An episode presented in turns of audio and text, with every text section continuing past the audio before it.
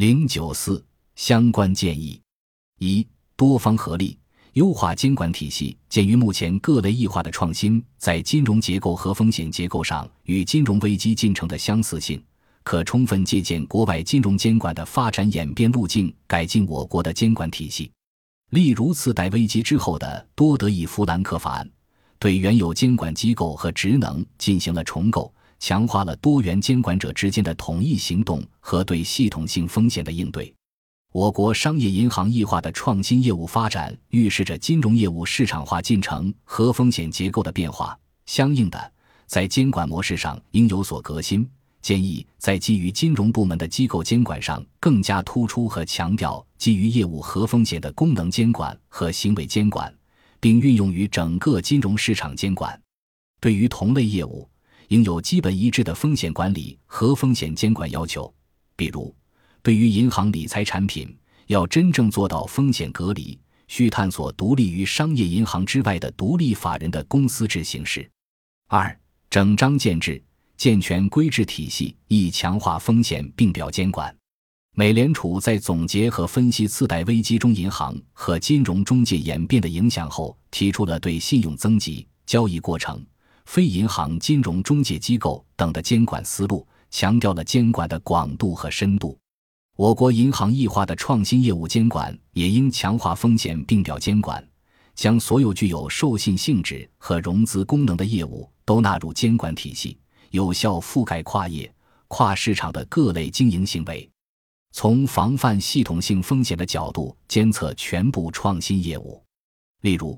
将银行拥有实际风险敞口的各类 SPV 纳人综合并表监管的范围，识别并动态监测风险状况和影响，并计提相应的拨备、资本和流动性储备。二、设定监管限额指标，建议对高风险投资业务占比明确监管限额，防止银行不顾风险过多配置高风险投资产品。例如，可综合考虑场内外各种加杠杆形式。设定杠杆约束性指标，防控高杠杆交易产生的系统性风险。三、穿透法则，真实反映和披露风险，宜采用穿透法计算大额风险敞口。二零一四年四月十五日，巴塞尔委员会正式发布大额风险计量和控制监管框架，提出对于集合投资工具 （Collective Investment Unit） 和资产证券化产品，要求使用穿透法。Look through approach LTA，建议我们也可借鉴此类做法，要求金融机构的多方复杂交易必须穿透资产组合，识别各类潜在交易对手及风险源，将风险敞口归属于各项基础资产背后的交易对手，与最终风险承担者对应起来。二、加强信息披露和销售适当性。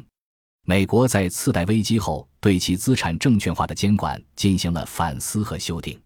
在 Regulation AB 修正案中，不仅对所有资产的信息披露进行了一般规定，针对不同基础资产性质的产品也做了不同的规则要求，还要求对资产证券化产品资产池中的每笔资产进行逐笔披露。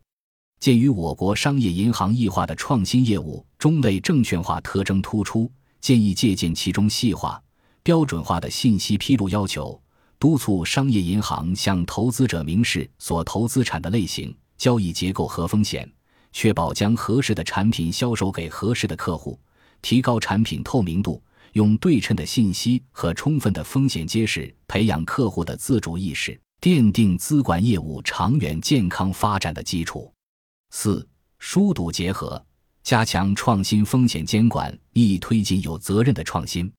美国货币监理署 （OCC） 在总结金融危机中不恰当的创新产品和模式的同时，提出了有责任的创新，将其定义为在现行风险控制管理和银行整体经营策略框架下，金融机构采用全新的或是改良的金融产品、服务和流程，以满足个人消费者、企业和公众的需求变化，并提出了有责任的创新的三个前提条件。